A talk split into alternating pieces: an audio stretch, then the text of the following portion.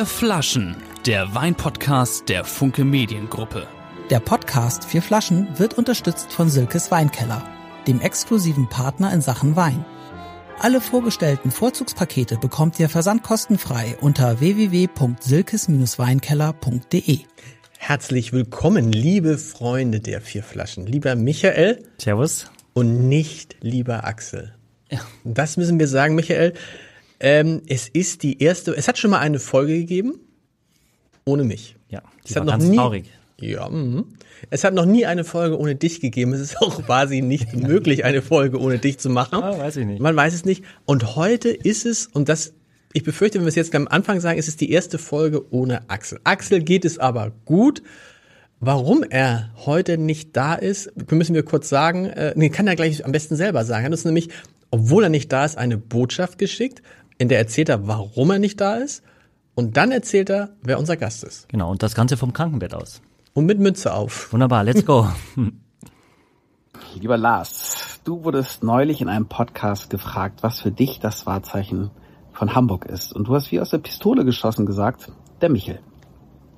Und ich würde denken, dass Michel, äh, Michi das ähnlich sieht, weil eben zu einem Wahrzeichen einer Stadt auch gehört, dass es schon immer dieses Wahrzeichen gewesen ist und nicht erst seit neuestem.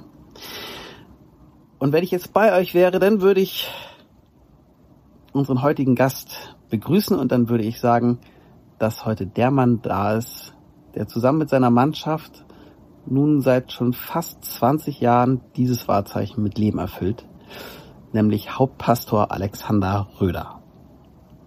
Aber leider hat mich Corona nach Hause geschickt und versperrt mir die Tür. Ähm, ja, und deswegen bin ich hier, aber ihr seid ja da. Lieber Michi, lieber Lars, lieber Alexander Röder und lieber alle, die ihr da draußen seid und uns zuhört, ich wünsche euch eine super Folge und eine gesegnete Weihnacht.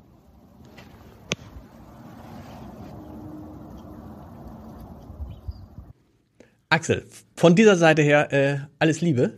Genau. Alles Liebe. Nächstes Mal bist du wieder mit dabei. Wir mussten ja diese Folge machen, weil es ist praktisch unsere Weihnachtsfolge. Und wir haben die lange geplant mit einem riesigen Vorlauf.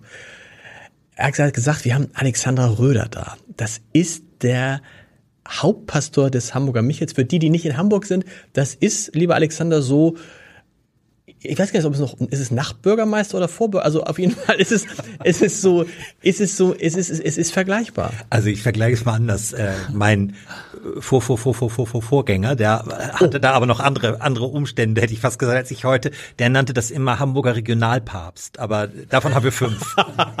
ja, aber der, aber der, genau, aber das ist halt, das ist klar, wenn viele, die meisten Leute werden den Michel kennen und viele werden denken, ja, die Elbphilharmonie ist ja ein Wahrzeichen. Nein, das Wahrzeichen dieser Stadt ist der Michel, diese wunderschöne Kirche mitten in der Stadt. Es gibt fünf Hauptkirchen, also auch fünf Hauptpastoren. Ja. Aber Regionalpapst, Regionalpapst gefällt mir gut, oder? ich würde es aber nicht für mich in Anspruch nehmen wollen. Wie viele Menschen passen in den Michel? Ähm, gut gesetzt äh, ungefähr 2200. Und äh, Heiligabend 16 Uhr, wenn nicht Corona ist, dann schon zwischen 3 und 4000. Wow. Wow, das ist also die Primetime. Das ist Primetime, ja, in der Tat. Gehen die Menschen, gehen viele nur Heiligabend in die Kirche? Nein, ist das so? Nee, Nein? bei uns nicht. Also Heiligabend gehen viele Menschen in die Kirche, ja. aber wir haben zum Beispiel so eine Serie von Krippenandachten jeden Abend vom ersten Weihnachtstag bis Neujahr und da kommen im Schnitt, also auch mal Corona rausgerechnet, da kommen im Schnitt so zwischen 1600 und 2000 Menschen jeden Abend. Wow. Und ich würde ja behaupten, dass jeder, Ham nein, jeder Hamburger ist natürlich Quatsch, aber jeder christliche Hamburger im Jahr mehrfach im Michel ist. Einmal, es, es, es gäbe, ich könnte mich an kein Jahr erinnern, in dem ich nicht mindestens einmal im Michel gewesen. Das gehört dazu. Oder? Das ist irgendwie ein komisches Jahr gewesen. Ja, und Kinder kommen natürlich auch schon. Und der Michel ist irgendwie der Michel halt. Und mhm. äh, viele Schulklassen kommen und machen Erkundungen und solche Dinge im Michel. Also das ist schon toll. Man muss noch mal sagen, wenn jetzt Michel, Michael, das kommt mal ganz durcheinander. Ja, der heißt natürlich gar nicht Michel, der heißt St. Michaelis. Das ist der, ja. ne? Aber genannt wird. Der Michael, Michael, Michael, was bist du eigentlich? Äh, äh, bist du Protestant? Bist du Kat nee, Katholik? Bist du, Ja, ja, oder? genau, tatsächlich äh, im katholischen Glauben groß geworden, auch als Messdiener. Und da kam mir auch diese Idee für das heutige, für unser heutige Treffen, dass wir nämlich unterschiedliche Messweine probieren möchten. Und ich darf sagen, ohne aus der äh, zu geheimniskrämerisch zu sein, dass wir uns, äh, lieber Alexander, schon öfters getroffen haben. Du warst auch schon bei uns im Club ähm, und ich habe dich kennengelernt als wahnsinnig ähm, feinsinnigen und auch Genussmenschen und äh, auch Weinkenner. Und deswegen war ich umso äh, stolzer, dass du dann gesagt hast, du, da, da mache ich mit. Weißt du, weil viele so eher Sorgen haben, na weiß ich nicht, ich will ja nicht hier. Äh, aber du hast sofort gesagt, komm gern zu den vier Flaschen. Ja, ähm, und dann habe ich dich gefragt, was gibt es denn als Messwein? Erklär mal ganz kurz jetzt für Messwein. Man kennt ja als Protestant, kennt man das Abendmahl, wo dann ein Wein gereicht wird. Ist das ein Messwein? Ja. Das ist der Messwein. Ist, bei den Katholiken gibt es da mehrere Messweine. Jetzt, wir reden immer über das Abendmahl. Mhm. Okay. Ich glaube, der Hauptunterschied äh, ist ja, äh, wie die Menschen, die Anzahl der Menschen, die da, davon trinken. Genau, genau. Denn bei uns ist ja, das ist ja ein Zeichen der Reformation gewesen, dass der Kelch, wie es so schön hieß, dass der Kelch der Gemeinde zurückgegeben wird, wie es jahrhundertelang üblich war und dann irgendwann mal, und zwar weil die Gemeinde selbst zu viel Angst hatte, was zu verschütten. Und deshalb haben die sich zurückgezogen, haben gesagt, wir wollen den Kelch nicht mehr. Und dann hat die Kirche letztlich reagiert und hat gesagt, na gut, dann reservieren wir ihn eben für die Priester. Und äh, Aber das ist heute, nee, heute ja nicht mehr so, ne? Also oder gibt es in der katholischen Kirche, dürfen dann bestimmte Leute den Messwein, darf jeder trinken? Kriegt jeder beim Darf Abendmahl. ihn jeder trinken? Nee, bei Nee? weitem nicht. Also in manchen Gemeinden ist es jetzt in der Tat so, in manchen katholischen Gemeinden, dass jeden Sonntag auch für alle der Messwein ausgeteilt wird, aber in vielen ist es immer noch so, dass da der Priester und die Assistenz, also die Messdiener, wenn sie dann schon ein bisschen größer sind, Weil bei uns, darf ich sagen, bei uns ist ja so, da geht theoretisch jeder nach vorne Ja. und trinkt einen Schluck. Genau. Müssen wir gleich mal erklären, wie das in Corona-Zeiten geht. Ja. Und okay, und dann gibt, und wir reden dann, wir haben dann heute Original Messweine aus dem Michel oder Messweine, die tatsächlich. Das ist echter Wein? äh, ja. Ich dachte, das ist irgendwie jetzt so in Zeiten von äh, Kindern. Ach so, Aber wir benutzen auch Traubensaft, aber wir Genau. nehmen auch echten Wein. okay, interessant. Ich, ich fand es wahnsinnig spannend, weil in meiner Zeit hat immer nur der Pfarrer äh, da getrunken und auch nur genippt. Also wir sind mit der gleichen Flasche viele Wochen ausgekommen ähm, und, das, und der hatte überhaupt kein Interesse daran oder der, ich glaube, der wusste gar nicht, ich weiß nicht, diese, ich sag mal, im Jahr wurden vielleicht sechs Flaschen gebraucht, ja, äh, aber mittlerweile ähm, ist es nach wie vor nicht anders, ja, aber ich habe so ein bisschen recherchiert quasi, was gibt es dann in anderen Kirchen, die Frauenkirche in Dresden hat gesagt, interessiert uns nicht so, wir gucken uns aber gerne den Podcast an, aber der Kölner Dom hat sich gemeldet und hat gesagt, das ist der und der Wein von dem Weingut, das machen wir, vom Wiener Stephansdom, das habe ich gewusst, da gibt es einen Wein, ähm, auch den haben wir da und dann, Stopp, stopp, stopp, stopp. Also wir haben einen Wein da aus dem Michel, ja, einen Wein vom Kölner Dom, ja, vom Stephansdom in Wien. vom Stephansdom in Wien und, und, und du hast ein Opfer aus dem Vatikan. Nein, ja, ja. ja, also wir haben den Vatikan angefragt und wir haben Notre Dame angefragt tatsächlich. Tatsächlich, das ist ein Spaß. Das ist kein Spaß. Ja, ja. Aber äh, ähm, da hat man uns gesagt, es ist je nach Gönnern der Kirche sehr ständig wechselnd. Ähm, und teilweise wollte man das uns auch nicht so richtig mitteilen. Teilweise waren es auch nicht trockene Weine. Also Ganz kurz, wie hast du denn beim Vatikan? Du hast geschrieben, hast gesagt, guten Tag, hier ist der Michael Coutet Genau, auf Englisch haben wir Flaschen. angeschrieben, genau, Nee? äh, auf jeden Fall und haben auch eine offizielle Antwort bekommen und wir haben ein Mitglied, das auch mehrere Anwaltskanzleien in Paris hat und der hat Notre Dame für uns gefragt und diese Antwort uns eben gegeben. Äh, und dann habe ich gedacht, okay, alternativ ähm, wusste ich, dass der Bertolt Salomon, der bei uns vor kurzem sogar einen offiziellen Messwein hat. Also ich wollte wissen, trinkt der Pfarrer in der Kirche, die an einem Ort mitten in der Weinregion ist, einen besseren Wein als der Pfarrer, der in Hamburg oder in Köln oder in Wien, die auch eine Weinregion ist.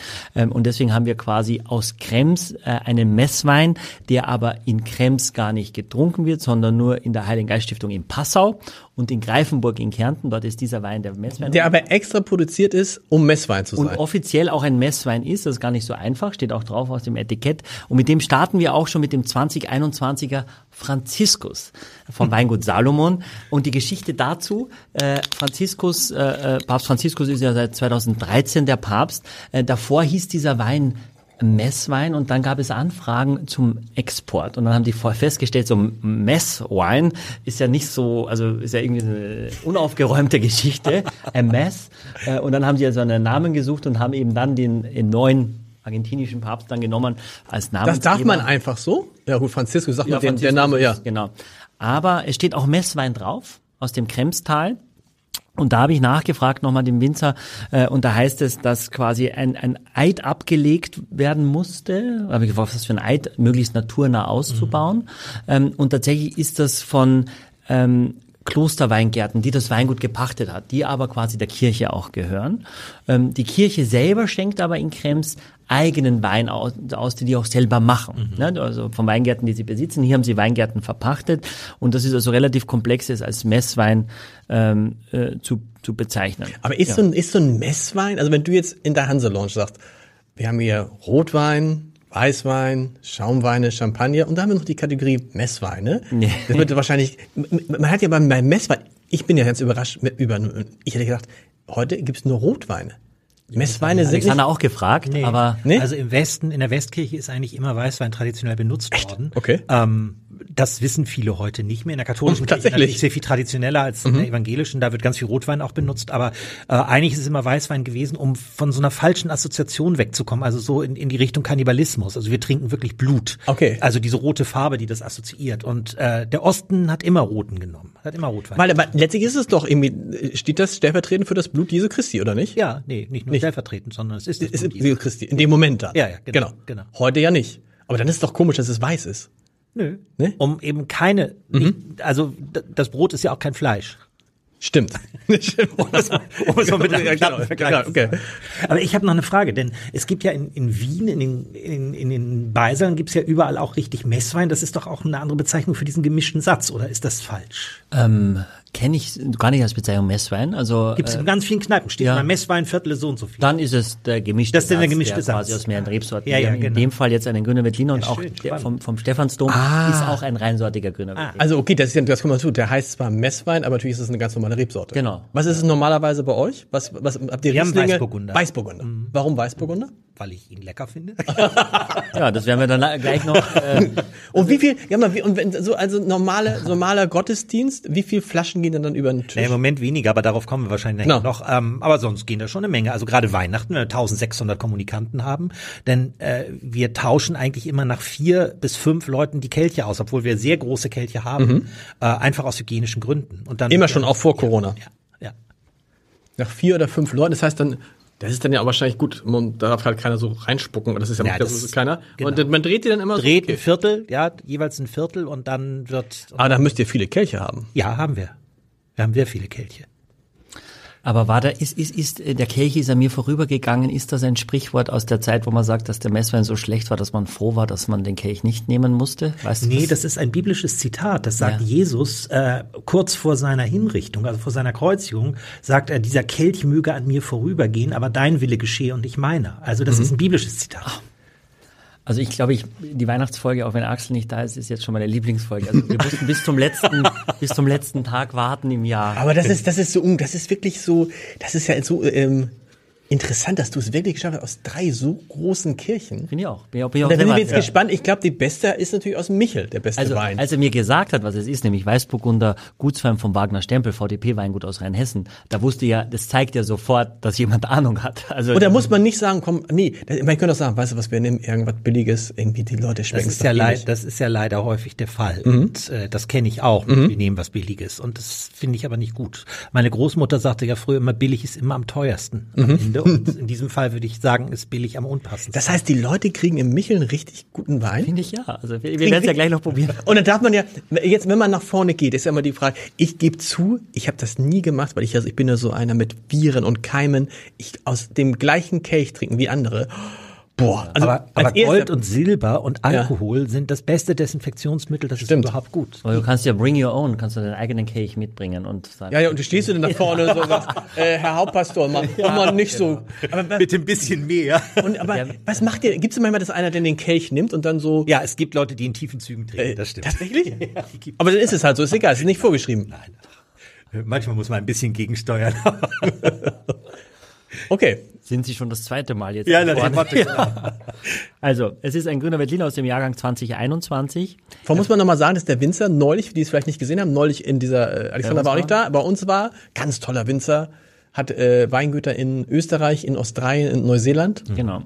Hat auch einen sehr guten, war denn nicht einen sehr guten Riesling auch dabei? Ja. Haben wir auch, ist auch ein Riesling unter den, unter den Äh, Messweinen? Wir hatten keinen Riesling, wir hatten zwei Grüner Veltliner, einen so. Sauvignon Blanc und äh, einen äh, Aber war nicht in der Cuvée, wo auch ein bisschen Riesling dabei war? Nee, nee, Verwechsel ich. Fall Aber nicht, ja. das wird auch die Möglichkeit, den Menschen wirklich, das finde ich ja gut zu sagen, nee, wir bringen denen mal gute deutsche Weine nahe. Vorher beim Messwein muss ja etwas sein, was möglichst viele Geschmäcker trifft, glaube ich. Also wenn du jetzt anfängst, zu speziell zu werden und zu sagen, Also Weißburgunder ist schon ein ein Wagnis. Orange-Wein quasi. Na, okay, das nicht. Oder, Oder ein, oder, oder ein Rezina oder sonst irgendwie sowas Geharztes. Genau.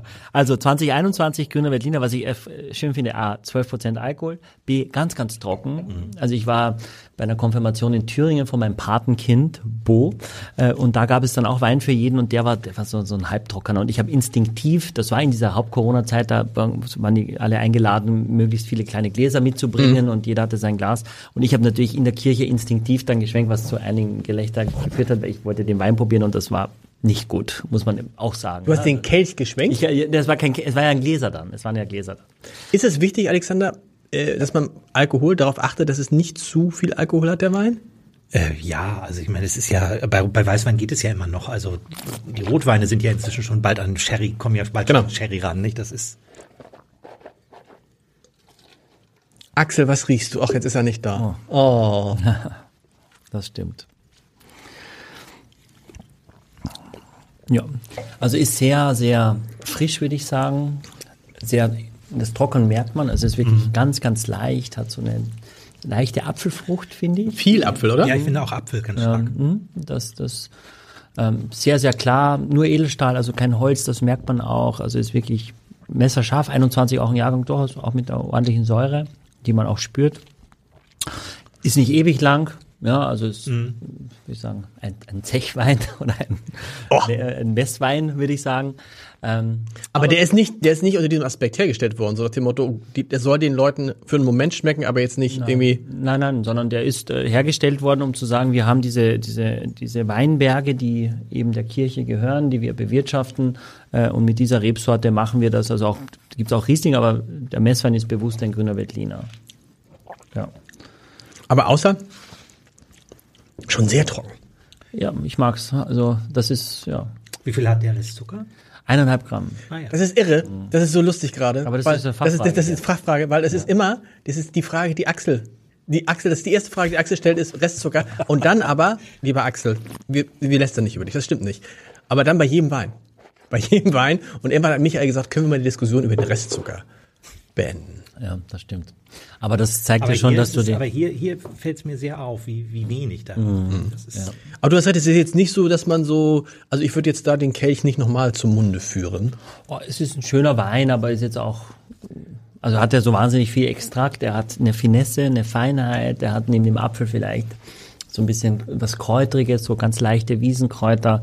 Ähm, ich finde, er hat auch durchaus was Saftiges, auch bisschen Salz schon Ja, auch. ja, Dieses Salzige ja. spürst du auch, was immer schön ist, was man vielleicht was ich so sagen würde, ist sehr, sehr wertig. Ich meine, wir haben auch einen Wein, den ich, den ich noch gar nicht kenne aus Köln, ähm, wo ich selber auch gespannt bin. Und von daher glaube ich schon, dass die, dass die Menschen in Passau und die Menschen in Greifenburg, in Kärnten Passau, das ist doch diese tolle Kirche, ne? Was die Kirche ist mit es? dieser Riesenorgel. Genau. Die größte Orgel der Welt. Und da ist wohl die Heiligen Geist Stiftung, die aber keine kirchliche Stiftung ist, aber aus dem 13. Jahrhundert. Und über die kommt dann dieser Messwein aus, aus Krems dort, dorthin. Wobei größte, größte Orgel der Welt. Wir waren ja immer mit meinen Jungs jetzt ähm, beim Märchen im Michel wieder, im Michel, ne? Und dann hat der Kleine gesagt, also, so eine große Orgel hat er noch nie gesehen. Mal einschätzen, die Orgel im Michel, kann man sagen, die Hauptorgel? Oder sind die, die Seitenorgeln sind die, an der Seite? Sind ja miteinander Sind miteinander verbunden. Ja, ja. Aber das ist doch schon ein gigantisches das Stück Orgel, ne? Tat, ja, ja. ja, ja. Aber ist nicht eine der größten der Doch, Welt? doch, doch, ist schon eine der größten, aber eben Passau ist größer. Und Passau ist ja auch so geteilt, also kann auch an verschiedenen Stellen, wenn ich das richtig erinnere, von einem Spieltisch aus an verschiedenen Stellen gespielt und, und angespielt werden. Das ist bei uns ja auch. Es sind letztlich drei Orgeln, die bei uns ja mit einem, von einem Zentralspieltisch aus angespielt werden können und miteinander auch gekoppelt werden können. Und wir haben eben, anders als Passau, wir haben dieses Fernwerk, also diese, diese Orgel, die auf dem Dachboden ist, sag ich mal, etwas salopp und äh, deren Klang durch ein Loch in der Decke auf die Menschen herunterfällt. Die ist überhaupt nicht sichtbar, die Orgel. Ach, so krass.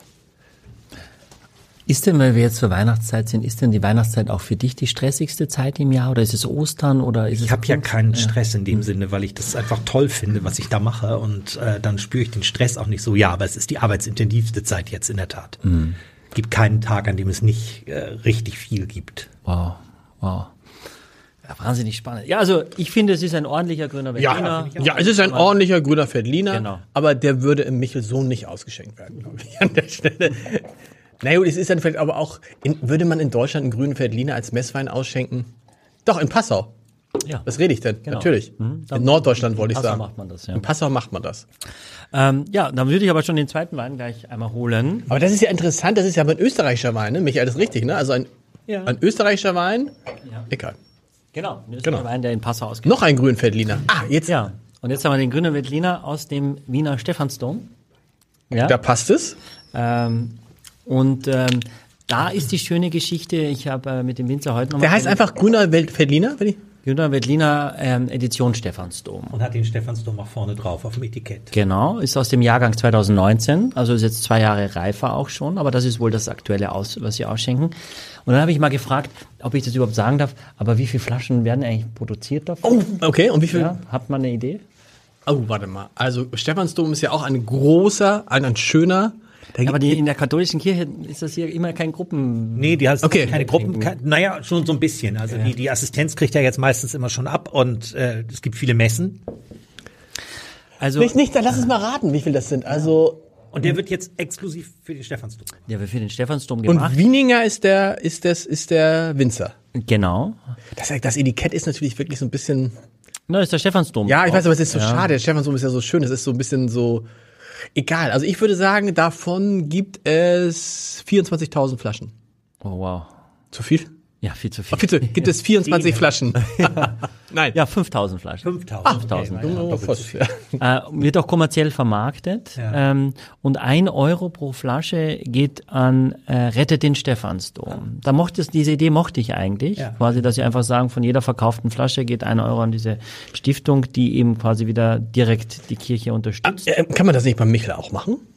Bei den, wenn, wenn man Mess, wenn man den Michelwein, es gibt ja keinen Michelwein, es gibt nur einen. Doch, es gibt Michelwein. es gibt einen richtigen Michel, okay. Ja, ja, jetzt in unserem Besucherzentrum gibt es einen richtigen Michelwein. okay. Der auch so dann vorne den Michel vorne drauf Ja, ja, hat. genau. Ist was dann ein? Auch ein Weißburgunder und Genau. ein Grauburgunder, wir haben zwei. Ah, okay.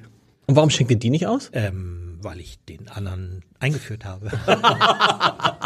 War das jetzt diplomatisch genug? Ja, ach, also das finde ich großartig, wirklich, das finde ich toll.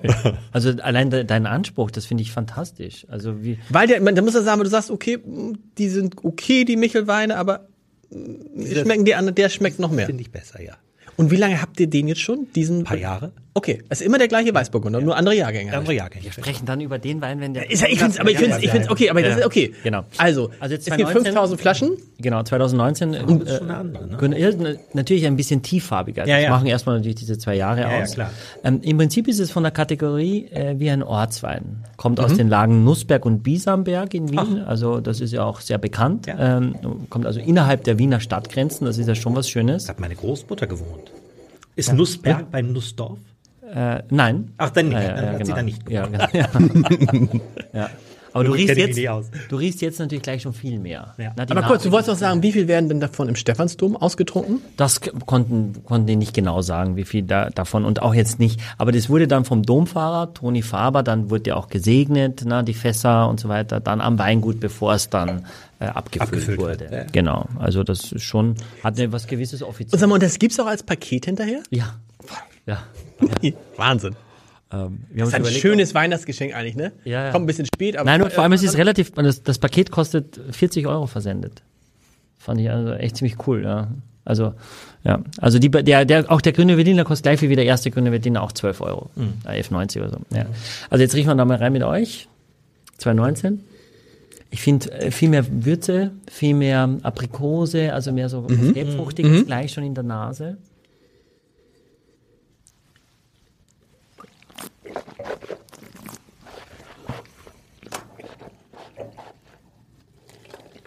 Hat auch 12 Alkohol, wirkt aber stoffiger, ne? wirkt ein bisschen ja. cremiger, aber Ja, halt doch, doch. extraktvoller. Aber ja. äh, ein bisschen cremiger. Ja.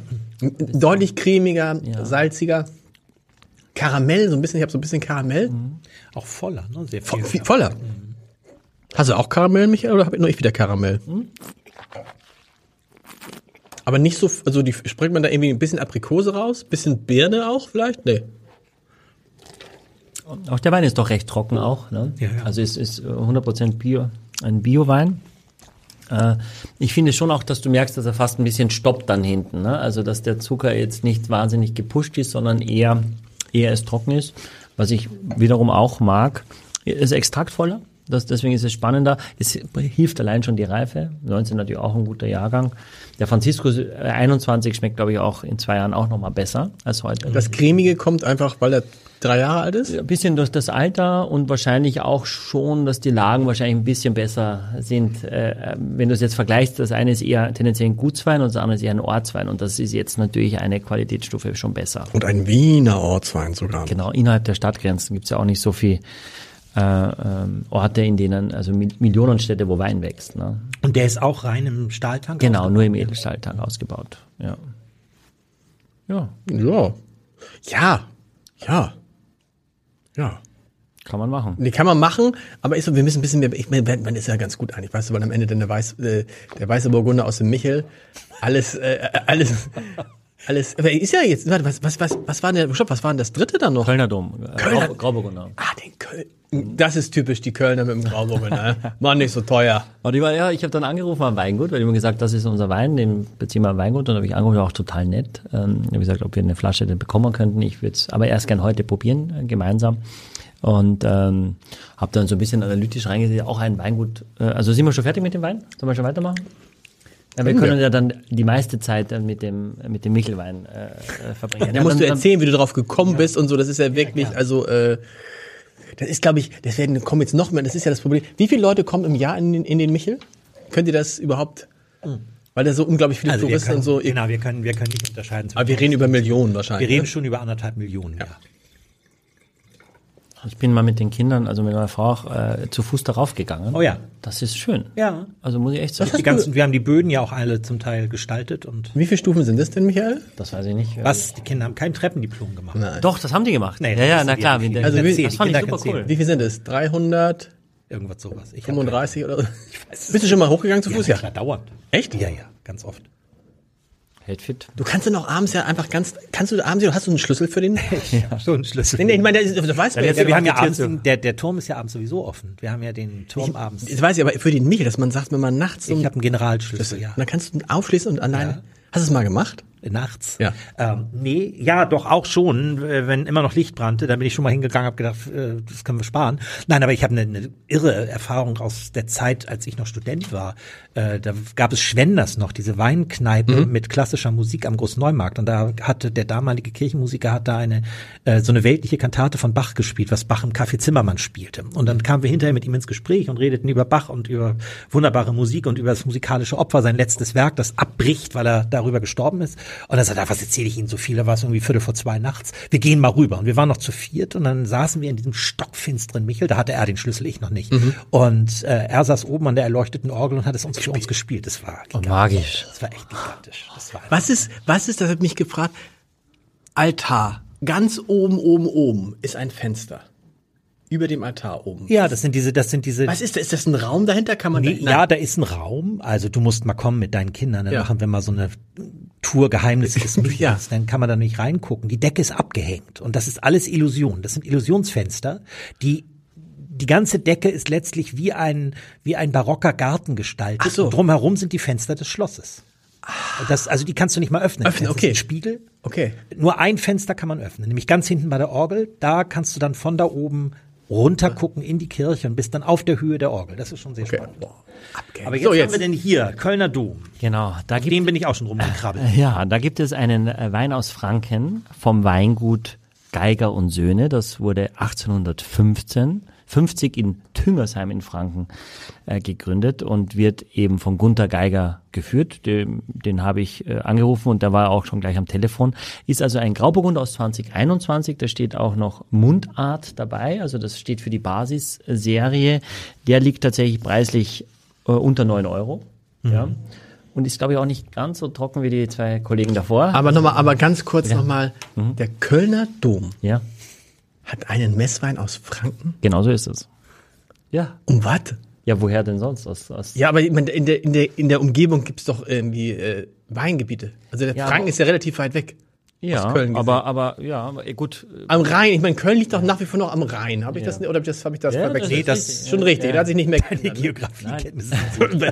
Aber kann man, die Passauer hätten ja eher auch einen aus Franken haben können, weil es auch Bayern und so weiter und ist ums Eck. Ne? Also Ja, ich glaube, es ja obliegt dann immer den Verantwortlichen, wo- die wen kennen oder was die, äh, gibt es einen Grund oder hat der, Und das ist ja natürlich dann wichtig, wenn dann der Pa- Pastor, was, der- was wie er da heißt, wenn der dann keine Ahnung von Wein hat, dann was ja leidet, meistens so sein wird, oder? Dann Aber leidet, hab- dann leidet ja die ganze Gemeinde Aber ich darunter. wundere mich, dass der Kölner Dom keine eigenen Weingüter hat. Ja, Das finde ich erstaunlich, weil ich meine, die Trierer, die Würzburger, Genau. die haben alle eigene Weingüter und Tja, also das ist die oder vielleicht haben sie die und Ja. trinken das nicht als Messwein. Das kann ja Also, sein. als ich, als, ich ihn, als ich ihn gefragt habe, äh, ich habe hier einen Kontakt vom Kölner, äh, da habe ich gesagt, liefern Sie da Wein hin? Sagt er, ja, genau, das ist unser Wein. Also von daher. und die trinken im Kölner Dom auch nur diesen Grauburgunder Mundart. das weiß ich nicht, aber das war die offizielle Aussage, das ist unser Wein. Genau dieser Wein.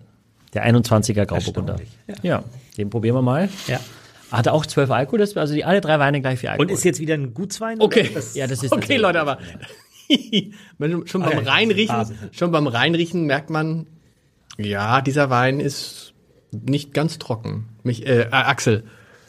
Axel, da könntest du jetzt mit dem, ich würde sagen, der Restzucker springt mir ja schon entgegen fast. Ja, es ist lustig, dass man Zucker ein Oh, Stück weit auch wirklich riechen riechen kann, kann. Ja. Man kann ihn hier riechen, oder? Das klingt immer merkwürdig äh, für Ja, Leute, so, aber so, ja. ja. Darf ich was sagen? Das ist natürlich so ein Messwein.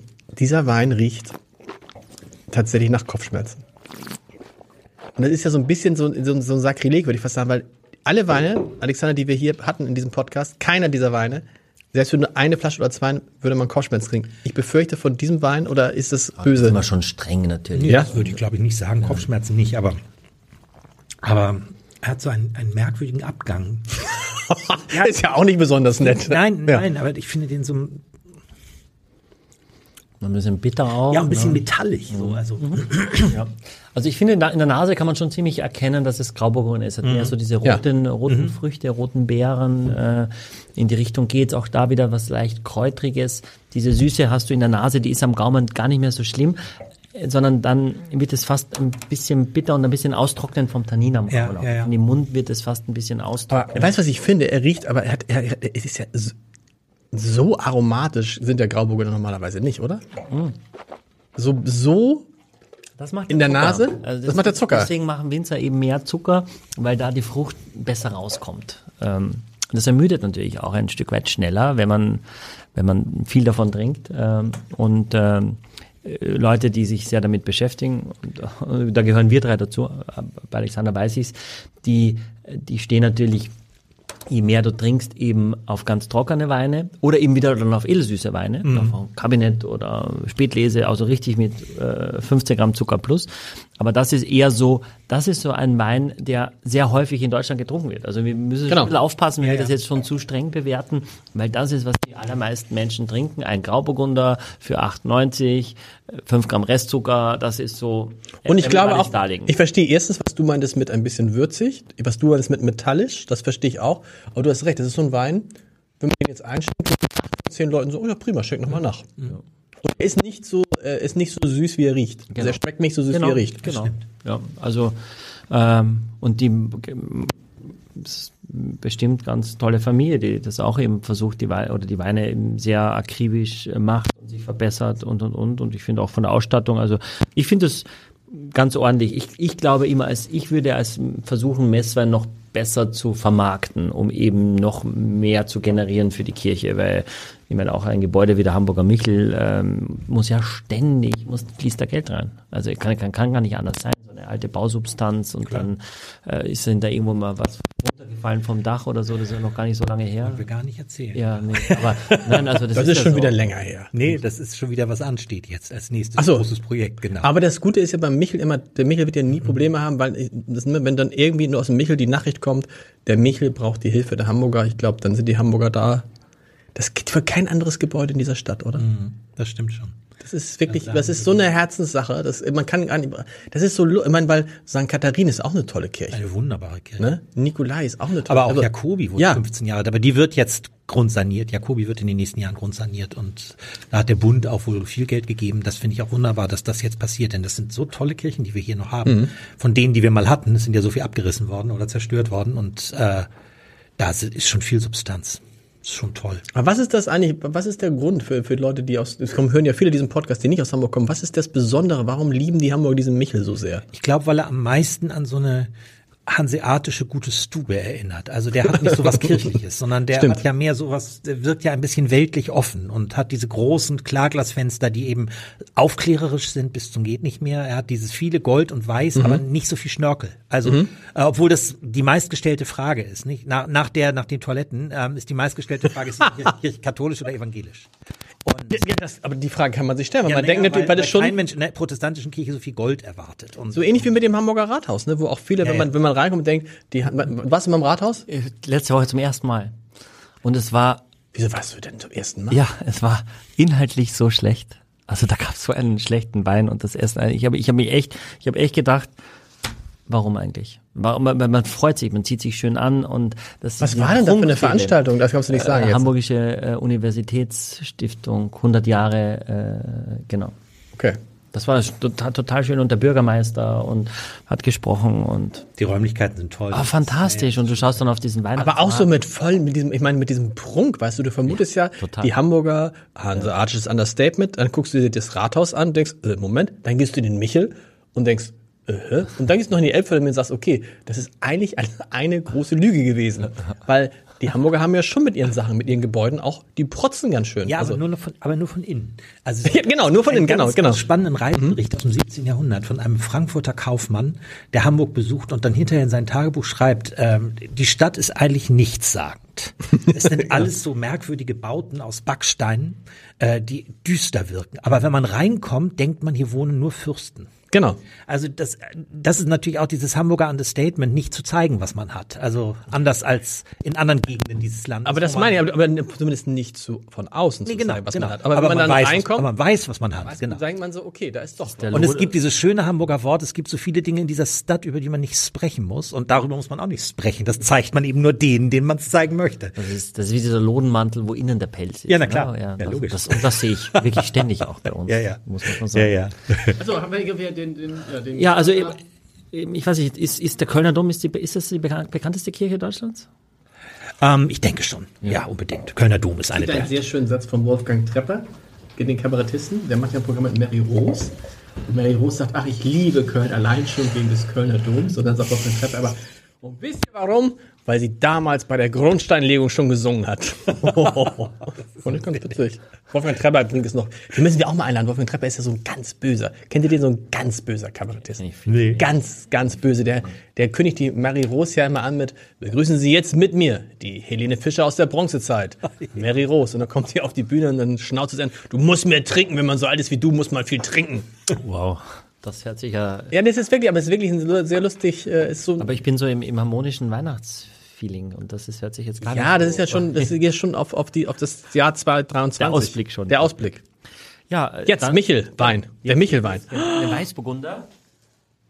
Seit wann, Alexander, im, trinkt, trinkt man im Michel diesen Weißburgunder? Also- Wie lange, du bist jetzt seit, Ich bin seit 17 Jahren da, aber der Michel hat ja eine 30-jährige Tradition nur Traubensaft gehabt. Weil nämlich vor über 30 Jahren ein Herr, der alkoholkrank war, dort wieder Wein getrunken hat und rückfällig geworden ist. Und da hat dann der damalige Hauptpastor sofort beschlossen, ab jetzt gibt es nur noch Traubensaft. Und da hat es damals Aufruhr gegeben. wann, wann war das? Wann, welcher Jahr war, weißt du das irgendwann in den ungefähr? 80er Jahren Okay. muss das gewesen sein. Wie, also, also nochmal, da, also, da kommt ein, ein, ein, ein Mann zum Abendmahl, trinkt den Wein Mhm. und wird rückfällig. und wird rückfällig und erzählt das dann hinterher dem Hauptpastor, sie haben mich verführt. ja, seine sozusagen. Frau war sehr Okay. engagiert im Michel und insofern war das auch nicht schwierig, das Mhm. zu erzählen. Und daraufhin wurde beschlossen, jetzt gibt's nur noch Traubensaft. Da hat die Kirche sich dagegen gewehrt und hat gesagt, das geht nicht. Also damals in den 80er Jahren war das eigentlich ein Unding, Mhm. zu sagen, wir nehmen Traubensaft, äh, weil der Wein ja auch noch etwas ausdrückt. Der, der Wein ist Zeichen des Festes, während das Brot Alltag ist. Also deshalb Vater unser, unser tägliches Brot gib uns heute und nur im Abendmahl fallen Alltag und Fest zusammen. Und der Traubensaft bildet das natürlich nicht so ab. Äh, so ist zwar Gewächs des Weinstocks und es steht nirgendwo in der Bibel Wein, sondern es steht immer Kelch oder Gewächs des Weinstocks. Okay. Und äh, auf dieses Argument haben sich dann auch die Freunde des Traubensafts zurückgezogen. Ich habe nichts gegen Traubensaft, überhaupt nicht. Also äh, ob es nun vergoren ist oder nicht, mir macht das nichts aus. Aber ich halte schon viel von dieser Tradition. Deshalb haben wir jetzt einen Kompromiss gefunden und es ist immer alle zwei Wochen Wein oder Traubensaft. Und das sagen wir auch regelmäßig an, um dann eben, weil wir freies Kinderabendmahl haben, dass dann auch Eltern wissen, heute wird Wein ausgeschenkt und ihre Kinder zurückhalten oder Menschen, die alkoholkrank sind, dann auch wissen, äh, sie können nur unter einer Gestalt dann das Abendmahl empfangen. Und die, aber die, die Kinder, die Konfirmanden kriegen dann den normalen Wein, ne? Ja, also irgendwann ist es dann soweit, Ja. dass sie das dürfen. Ja, und an der Kinder heißt bei uns aber ab Taufe. Also bei uns dürfen auch zwei- und dreijährige Kinder zum Abendmahl. Alle, die getauft. Aber dann sagst du vorher, Achtung, Ja, da das steht, ja. das steht in der Gottesdienstordnung. Wir haben ja immer eine schriftliche Gottesdienstordnung und da steht drin, dass es Wein gibt. Wir sagen es auch immer noch mal an und insofern, und Eltern fragen auch nach. dann. Und seit wann hast du gesagt, jetzt fangen wir wieder an? Ja, wir haben eine angefangen? lange, lange Diskussion, auch sehr kontroverse Diskussion im Kirchenvorstand darüber geführt und äh, das ist dann auch eine sehr knappe Abstimmung gewesen. Mit einer Stimme Mehrheit ist dann der Wein wieder eingeführt worden. Und ähm, das ist jetzt, oh Gott, wie lange ist das her? Acht Jahre, neun Jahre, sowas. Interessant. Eine Stimme Mehrheit. Und seitdem aber nicht mehr diskutiert worden.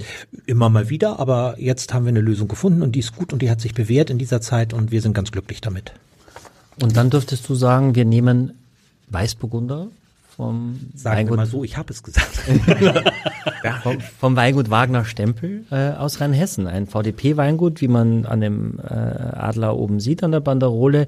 Es ist ein Bio-Wein. Die arbeiten, glaube ich, seit 15 Jahren oder so schon äh, biologisch. Ähm, Stellen um langsam alle. Genau, ja. Müssen sie, wir haben ja gelernt, im VDP müssen die bis 2025 sogar komplett äh, alle auch äh, biologisch sein. Äh, David Wagner ist der Winzer. Daniel. Daniel, äh, Daniel Wagner ist der Winzer, der habe ich auch schon mal kennengelernt, der auch tolle große Gewächse macht. Wir haben über Herkritz gesprochen im, im Vorwege. Und das ist jetzt quasi sein Weißburgunder Gutswein, den es bei uns gibt. Den, den gibt es übrigens auch bei uns auf der Weinkarte. Was nicht heißt, dass es ein Qualitätsmerkmal ist. Aber gefreut habe ich mich schon, weil ich diesen Wein Okay. auch sehr gut kenne. Ja. Und, und wie bist du auf den gekommen? Also äh, eine eine uralt Freundin von mir ist äh, Richterin gewesen und es gab mal einen Juristenkongress in Alzey oder in Mainz und da hat sie bei einem abendlichen Fest neben Familie Wagner gesessen. Die haben sich sofort angefreundet und äh, seitdem sind die dort immer hingefahren, auch zum auch zum äh, Lesen und nach und nach sind wir dann jedes Jahr hingefahren, haben uns angefreundet mit denen. Wir so, fahren mhm. jedes Jahr, wenn wir aus dem Urlaub kommen, fahren wir einen Tag zu denen und Mhm. wohnen dann bei der Schwester von Daniel und probieren Wein, kaufen Wein. Und du hast aber noch nicht zwischendurch gesagt, ach guck mal, wir nehmen jetzt mal anderen Wein von euch. Oh, ich finde wunderbare Weine, die haben wunderbare Weine. Aber? ich, ich finde, dieses ist ein sauberer, schöner Wein, den ich dann einfach auch gern zum, zum Abendmahl anbiete. Musstest du das auch mit dem, nee, das musst du mit dem Kirchenvorstand nicht aussprechen, hast du selber. Wie viele Flaschen gibt's dann davon im Jahr Michel? Naja, also wir haben jetzt natürlich zwei Jahre lang äh, keine benutzt, Ja. ganz ehrlich, weil wir Abendmahl jahrelang nur unter einer Gestalt gemacht haben. Wie sollten wir Kelch austeilen? Es geht einfach Ging nicht, genau. Also nachdem sich dann durchgesetzt hatte, dass es nicht die Hände sind, die man sich 30 Mal am Tag waschen muss, sondern tatsächlich, dass über Aerosole und und und äh, Bläschen oder was weiß ich äh, verbreitet wird diese Krankheit, konnten wir natürlich keinen Kelch ausgeben. Wir haben jetzt wieder angefangen ähm, und jetzt aber brauchen wir auch nur wenig. Wir Mhm. brauchen ähm, vielleicht äh, drei Flaschen im, im Monat. Drei Flaschen im Monat. Ja, weil, weil die Leute nur in Tinktio, das heißt eintauchen dürfen. Also wir drei, die da vorne, äh, was weiß ich, Kollege oder Kollegin von mir und ich plus Lektoren, äh, trinken aus kleinen Kelchen. Wir haben so wunderschöne kleine Abendmahlskelche. Jeder einen für sich? Genau, wir haben so Krankenabendmahlskelche aus dem frühen 18. Jahrhundert. Wow. Wunderschöne Teile und die nie benutzt wurden. Jetzt werden sie benutzt durch Corona.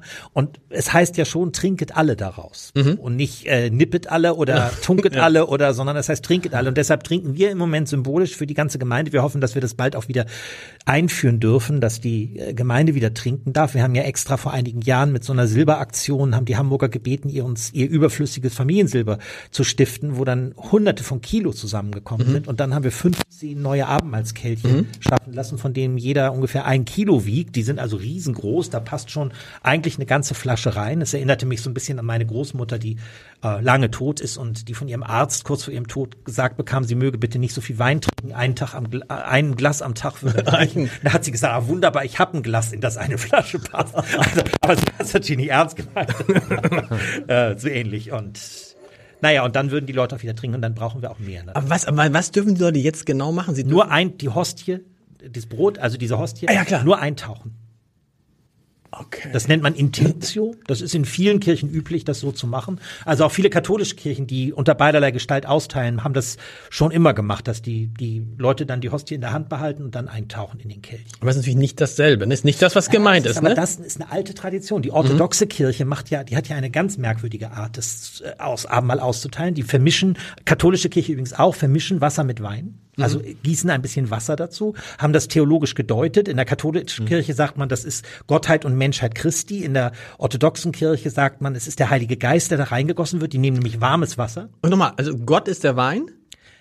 Gottheit ist der, die Gottheit, ist der, Wein, und die Menschheit ist das Wasser, genau.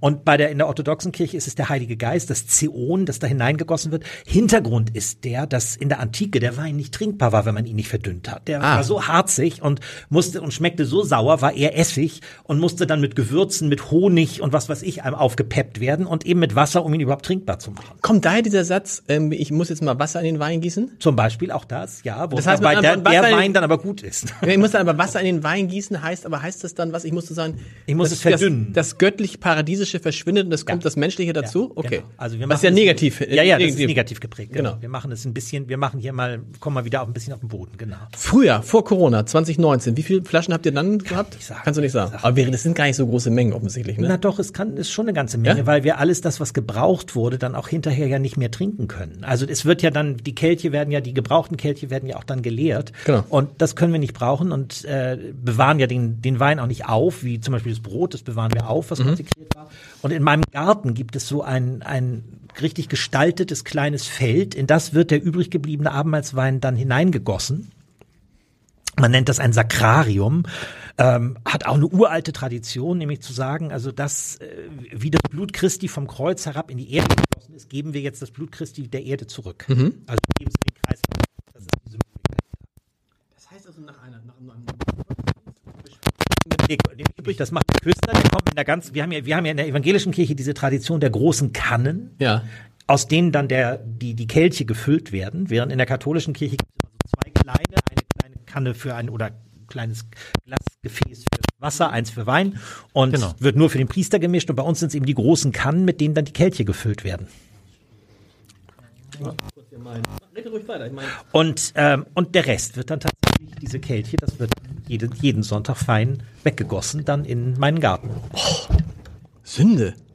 Das darf man gar nicht sagen dem Zusammenhang, aber Sünde. Naja, es gab äh, frühere Traditionen, dass dann äh, die Frau Pastor eine Weinsuppe davon gekocht hat. Nein. Das wollen wir aber auch nicht so Na wirklich. gut, man könnte es im Prinzip in der Essigmutter äh, vielleicht noch Essig, Essig machen. Ja, zum Beispiel, so, das wäre Also auch das, ja. Aber so muss man ja Aber sagen. es gibt Gemeinden, die bewahren auch auf. Darum gibt es eben in Gemeinden auch wie, wie zum Beispiel in England, da gibt es so ein Church Wine. Das ist so eine Mischung aus, aus Portwein und Sherry und ist ja alles auch Wein. Und das ist eben sehr lange haltbar. Das haben wir übrigens während Corona gemacht, weil wir da ja immer nur zu dritt äh, getrunken haben. Da haben wir Portwein, weißen Portwein genommen. Okay. Weil wir sonst mit einer Flasche wären wir tatsächlich monatelang ausgekommen und das tut dem Wein ja auch nicht. Für den Wein nicht gehen, weil du musst ihn ja eigentlich das dann. ist ja sehr smart. Das ist ja auch gut. Weißer Portwein kann man doch auch gut trinken. Ja, weißen Portwein kommt man Könnte mich eigentlich noch- Da kann man stehen lassen. Könnt ihr mich eigentlich noch hören da hinten? Ja, ne? Weil mein, mein Mikro war zwischendurch. Alles gut. Äh, dann jetzt bin ich gespannt. Man muss schon sagen, also, er riecht schon deutlich besser als alle drei. Ja, weiß, ja, weiß ich nicht. Aber Was? ich weiß auch nicht, ob wir so objektiv sind. Äh, Nee. Würde ich, also da, also. Ich, das ist schon. Also der, der Daniel Wagner sagt ja zu seinen Gutsweinen, Gott, die müssen einfach schmecken. Das Ja. muss noch nicht so äh, aristokratisch sein. Nee, Das genau. Muss, äh, das, also das ist, es ist ein, das ist ein Trinkwein. So. Ja. Den will er auch als solchen verkaufen. Genau. Absolut. Ja. Ja, und es muss ja, das ist ja auch, wenn du aber guckst, ich finde, das ist, finde es so toll, dass du dir darüber Gedanken machst und sagst, okay, ich möchte den Leuten in der Kirche nicht irgendeinen Wein anbieten. Ich will jetzt nicht sagen, dass die anderen ir irgendwelche Weine sind, aber das riecht schon nach so einem Wein, den man auch trinken würde, wenn jetzt gerade nicht Abendmahl wäre. Ich trinke den. Ja, also Weißburgunder mit, mit eben dieser eher äh, Pfirsich, äh, Ab Aprikosennote, die im Vordergrund ist, mit einer irrsinnigen Saftigkeit, mit einem guten Zug. Was du auch merkst, ist im Edelstahl und auch im Stückfass, also in deutscher Eiche in 1200 Liter Fässern ausgebaut und du merkst einfach, dass der Wein dadurch mehr Kraft hat. Ja, ist ja auch 21, hat unwesentlich mehr Alkohol, 12,5, also daran liegt jetzt nicht primär ein Stück weit, ja. Hat ähnlich Restzucker wie der Grauburgunder davor und trotzdem wirkt es integrierter, weil das Holz da ist, weil mehr Frucht da ist, weil mehr Kraft da ist und der Zucker also sich nochmal viel besser integriert, finde ich. Ja, und dann, er bleibt ja auch viel länger unterwegs. Ich finde, er eine, eine ganz andere Frische als die Ja, anderen. und, und auch am Gaumen bleibt er eben viel Ja. feiner und, und, und länger auch, auch haften. Und das merkst du auch nicht mit, mit diesem wahnsinnig bitteren, sondern eben mit so einer Frische, auch so einer Leichtigkeit. Also, Ich finde, das ist ein gut, also das ist so ein Wein, den würde man jetzt gern, du, du trinkst ihn, der würde, könnte man wunderbar abends, Ja. äh, abends trinken. Also Ja. bei den anderen dreien bin ich mir da nicht so sicher.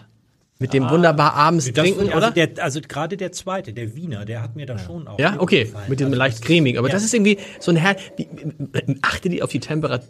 Achte die, achte, achte die auf die Temperatur? Äh, nein. Nein, Der das, nur nicht temperiert. nee. Also der kommt, der ist dann, der ist dann irgendwann ist der dann irgendwie, äh, der steht dann da rum und am, am Tag und ist dann so, warm wie er ist.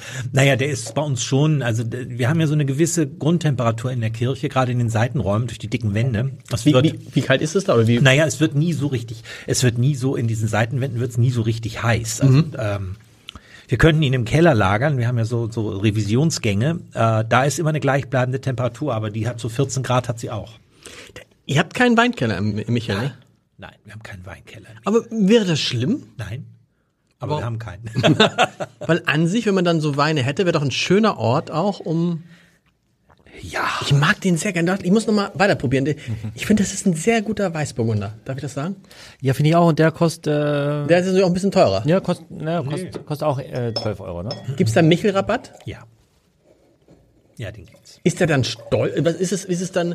Also, er könnte ja auch sagen, irgendwie offizieller offizieller Messwein des Hamburger Michel. Das könnten Sie sagen, aber das brauchen Sie ehrlich gesagt nicht. Denn das Problem bei denen ist, dass äh, Daniel Wagner sehr darauf achtet, dass es Qualität ist und nicht Masse. Und deshalb ist ganz schnell auch ganz viel ausverkauft bei ihm. Das ist wahr. Ja. Den, wollen wir den mal einladen auch mal? Finde ich auch mal gut, oder? Super, ja, auf jeden Fall. Kanntest du, du, du kanntest ihn Ja. früher? Habt ihr nur von ihm den Wein auf der Karte in der Hanselau? Tatsächlich aktuell ja. Ich hatte früher Herkretz und auch den vom Porphyr-Riesling. Ja, den Porphyr-Riesling. Ja, genau. Und den mache ich, auch total gerne. Also was er jetzt ganz toll in letzter Zeit wieder ausgebaut hat, ist eine Scheurebe. Also ich finde den, ich finde Scheurebe so toll zu Thai-Essen oder so, so, so, so asiatischem Essen. Kann eine Scheurebe unglaublich gut schmecken.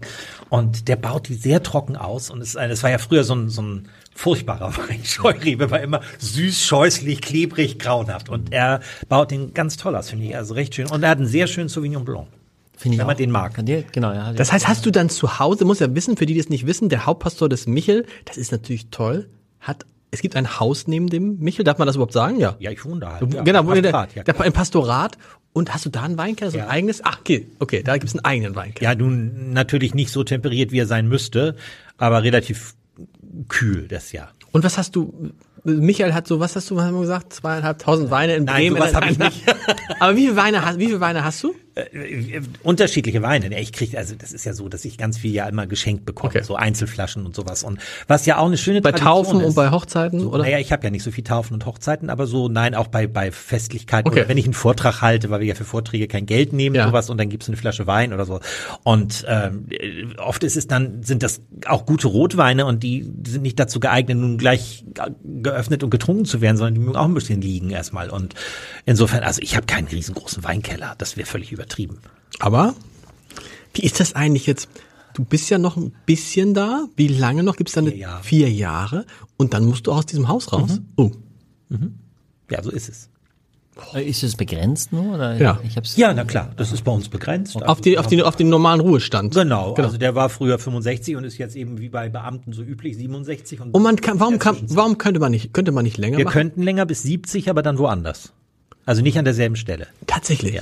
Aber ist der Michel schon so wie, wie der FC Bayern der, der Bundesliga? Das, ge- geht es besser? Es geht anders, ja, aber wenn man sagt, ich bin der Hauptpastor von Michel, da ist man ja schon ganz oben, ne? Also weiter kommt man. Ich würde mich dazu jetzt nicht äußern wollen. Ja, also es ist ja. natürlich schon eine herausragende Stellung, Ja. weil der Michel einfach so eine Bedeutung Ja. hat. Ja. So und äh, natürlich muss man so ein bisschen schüchtern darf man nicht sein, Hm. um da Hauptpastor zu sein. Also dazu wird einfach zu viel gefragt und dazu ist der Michel auch zu öffentlich und Ja. äh, trotzdem ist es, es ist eine, wir sagen ja immer, dass, dass der Michel für unsere, für alle unsere Mitarbeitenden, der Michel ist so schlimmer als Corona. Das ist nämlich ein Bacillus. Kein Virus, ein Bacillus. Und wer einmal angesteckt ist, kommt davon nicht los. Ach, für mich Also ist so, es- so mit ja. so, mit so, so, so Dienst nach Life-Work-Balance und sowas, das geht da alles nicht. Nein, du hast ja, du hast ja auch, du erlebst ja auch die großen Dinge, zum Beispiel dann die Beerdigung, den Staatsakt für Helmut Schmidt. Ja. Ja. Das ist ja dann so, so Sachen, wo du denkst, uh, weißt du, wo dann, wo man sich erinnert, wie dann da alle, die ganze Stadt steht still und alle gucken auf den Michel, Jan Vetter. Da hatte ich so eine, aber bei Ja. Helmut Schmidt hatte ich auch zum, ich bin kein Mensch von Lampenfieber, muss ich ganz ehrlich sagen, aber bei Helmut Schmidt hat, ist mir echt das Herz in die Hose gerutscht. Warum? sagen. Weil dann, weil du musst, der sitzt, der sitzt, ja, genau. Also so ein Mensch wie Henry Kissinger, das ist meine Jugend gewesen, dieser Giscard d'Estaing, genau. Giscard d'Estaing, aber Henry Kissinger gerade als, als amerikanischer Außenminister in der Zeit und das ist einfach, mit dem sich zu unterhalten, also ich habe mich kurz mit ihm unterhalten können und das war für mich irgendwie was ganz Großartiges, war für mich ein Stück Geschichte, so ein Stück Weltgeschichte, Absolut. die mir da begegnet ist. Was könnte da passieren, dass die, dass das Mikrofon piepst oder dass, Nö, auch das ist ja, das Nee, hat das- der NDR dann ja alles im Griff, das muss man sagen, das machen die hochprofessionell und äh, können das alles und das ist alles auch vom, man muss sagen, also da funktionieren ja unsere, unsere staatlichen, äh, sehr, sehr professionellen Protokolle von Bundesinnenministerium war jetzt in diesem Fall verantwortlich und Verteidigungsministerium. Es hat jeden Abend hat es bis spät nachts, äh, Wochen vorher hat es äh, so Sitzungen gegeben, dann wo alles genau besprochen wurde, bis hin zum staatlichen Bügeleisen und dem Bügelbrett, mit dem die Fahne, in die der Sarg eingehüllt wurde, nochmal gebügelt wurde. Und das war also unglaublich. Also es war wirklich hervorragend organisiert, das muss man einfach sagen. Es war auch die sicherste Nacht meines Lebens in meinem Haus, denn es war alles so bewacht. Stimmt. Aber dies, das ist wirklich, das mag ich, das ist echt nochmal, noch mal ein Grund. Normal, normalerweise will ich beim Abendmahl nicht nach vorne gehen aus den genannten Gründen. Gut, im Moment nützt es auch nichts. Das heißt, und wer, wer entscheidet denn das irgendwann? Es ist, es ist dann die Corona-Verordnung, ne? Ja, man ändert man, das heißt, ihr seid mit wahrscheinlich das Letzte, was geändert wird, ist, die Leute dürfen wieder aus einem Kelch trinken. Also wir, wir dürfen das selbst entscheiden. Wir sind so. im Moment bei uns vorsichtig. Ich habe jetzt neulich eine Gemeinde erlebt, da wurde schon wieder aus dem Kelch getrunken. Mhm. Ähm, wir würden aber im Moment noch bei der Vorsicht bleiben. Und insgesamt muss man ja auch sagen, in den Wintermonaten, da ist ja auch, äh, wir erleben es ja jetzt gerade, dass irgendwie die Grippewelle ja viel schlimmer ist. Ja. Alle sagen, pass mal auf, wir, wir erleben gerade eine Influenza-Welle, das hat mit Corona gar nicht mehr so viel zu tun. Ja, ja.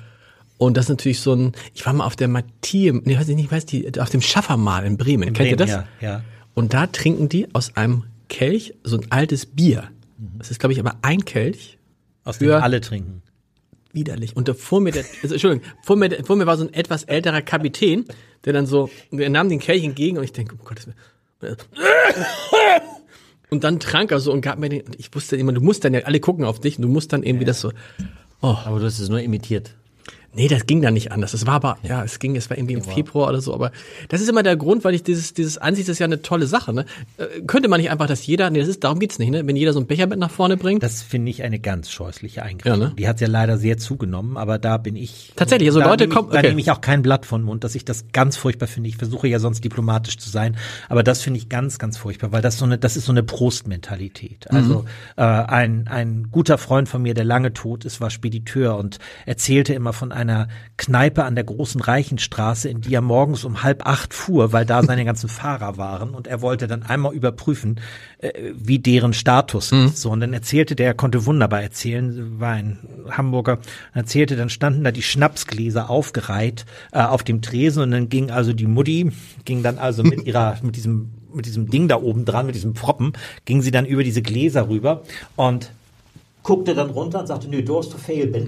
Du, du, du, und zoomte also immer bis zum Strich wieder runter. Und daran muss ich immer denken, wenn ich diese Tabletts mit den kleinen Gläsern sehe.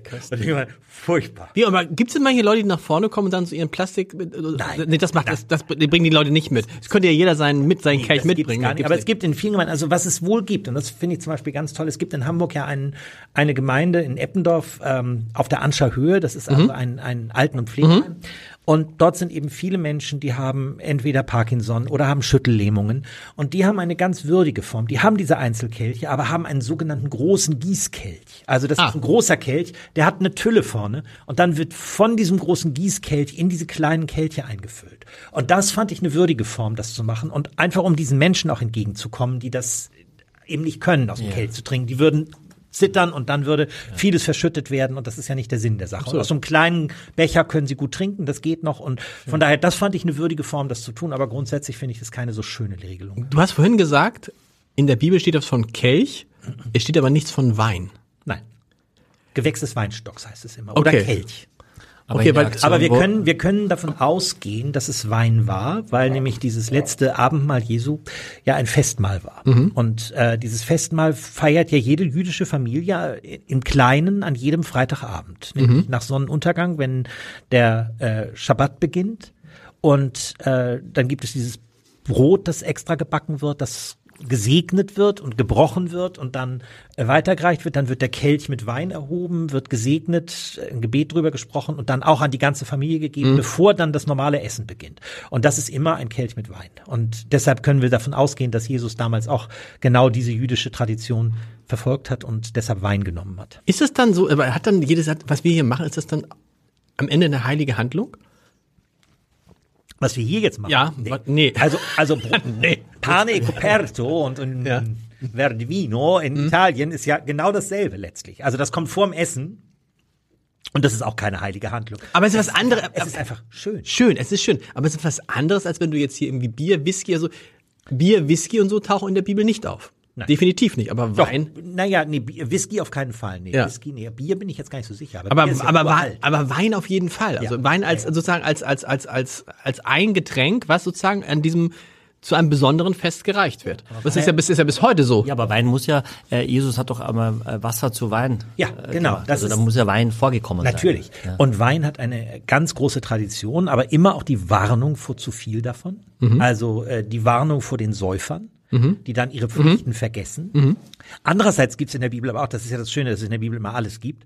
Ähm, ist übrigens wie im Koran, wo ja der Wein auch erlaubt und verboten ist. Und es kommt immer darauf an, was betone ich. Ist das so? Ja, natürlich. Es gibt auch Suren, also im Islam ist ganz lange Wein getrunken worden. Und äh, es, es gibt Suren, in denen der Wein nicht erst fürs Paradies vorgesehen ist, sondern durchaus auch schon in der Welt. Aber es gibt eben viele, die sagen, nein, es soll hier kein Wein getrunken werden. Und im Moment wird das sehr betont, gerade von den sehr streng äh, Interpretierenden.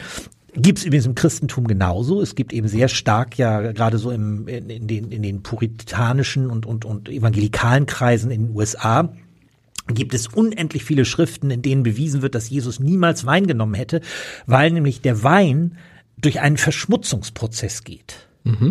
Also dieses, dieses Vergären ist ja etwas Vergammeln, so, nicht so. Und äh, und deshalb sagen sie, nein, er hätte immer nur das Reine getrunken und deshalb er hätte nur den Traubensaft getrunken. So wird da argumentiert, also sehr spannend. Schon im 19. Jahrhundert gibt es da interessante Schriften darüber. Und äh, er hat natürlich den Wein getrunken, keine Frage. Und die Hochzeit zu Kana macht es sehr deutlich. Da ist es eben, da hat es wie, das ist ja, da sind der Islam und das Christentum und das Judentum natürlich auch ganz stark auch miteinander verbunden, dass so diese diese Vorstellung des des späteren, also des was wir eschatologischen Reiches nennen, also des Reiches nach dieser Welt, das ist ein Riesenfest. Und an dem gibt es dann ungefilterten Wein. Das steht zum Beispiel in der Bibel, im Alten Testament. Ungefilterter Wein. Muss man heute auch heute mögen. filtert man wieder, heute schickt man wieder gefilterten Wein, findet man ganz toll. Ne, so. Und ungefilterter Wein, das war das Größte überhaupt, was es war. Und der beste Wein galt, der beste war tatsächlich der vom Libanon. Der galt als der beste Wein damals, der überhaupt angebaut wurde. Wow. Sag mal, wir müssen noch zum Ende kommen. Ich weiß gar nicht, ich habe die Zeit natürlich nicht im Blick, aber ich sehe gerade keine Bedienung. Die Anzeige wird jetzt automatisch in die Betriebsbereitschaft umgestellt. Das ist wahrscheinlich so ein Zeichen von Axel, der sagt, ohne mich, das ist ja auch zum ersten Mal, dass wir das technisch hier ohne Axel weiß, es überhaupt versuchen, ob wir, ob, wir das, ob wir das hinkriegen. Aber wir müssen natürlich jetzt noch darüber sprechen. Weihnachten.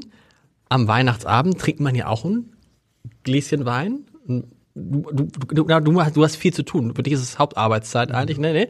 Aber was, was ist der, was sind die Weine, die ihr, die ihr Weihnacht, äh, Heiligabend aufmachen werdet? Wisst ihr das schon? Mir gibt es einen Puy-Fussé, einen 19er Puy-Fussé aus, aus Burgund. Der, den habe ich jetzt im Sommer gekauft, dort auf einem ganz kleinen Weingut, auf dem wir gewohnt haben. Also ein Chardonnay. Ein Chardonnay, Ja, genau, der, der, der uns da sehr gefallen hat. Der liegt jetzt ein halbes Jahr bei mir oder ein drei, oder ja nicht ein knappes halbes Jahr bei mir im Keller. Ich weiß nicht, wie er, der ist jetzt auf jeden Fall zur Ruhe gekommen. Er wurde einmal noch äh, nach äh, Südwestfrankreich kutschiert und wieder zurück. Äh, Das heißt, er ist schon ganz schön durchgeschüttelt worden im Auto, aber der hat jetzt gut Ruhe gehabt. Ich hoffe, dass er so gut ist, wie er uns da geschmeckt hat. Den fand ich wirklich lecker. Der fand ich ganz köstlich und er hatte eine große Frucht und schöne Fülle. Und ähm, danach mache ich ein zum zum zum Hauptgericht gibt es ein ein ich weiß noch nicht was, aber ein Grand Cru äh, aus dem Bordeaux. Das heißt, du bist äh, Also Auch auch Premier Grand Cru? Ja. Wow. Das ist richtig schön. erklär noch mal bitte für Das ist ein die schöner Wein. äh, Michael, Ja. erklär noch mal, das ist ja immer wichtig, Premier Grand Cru, also Grand Cru übersetzt großes Gewächs. Ja, genau, ja. Also die Endstufe, Ja. wenn man so will, und Genau. Premier Grand Cru ist dann Ja, also das ist äh, quasi äh, höher geht es nicht. Äh, eine Klassifikation äh, aus äh, Mitte des 19. Jahrhunderts, äh, die sich mit ein paar kleinen Veränderungen äh, eigentlich immer gehalten hat. Man äh, unterscheidet den Bordeaux bis bis zum fünften Cru und danach ist es Cru Bourgeois.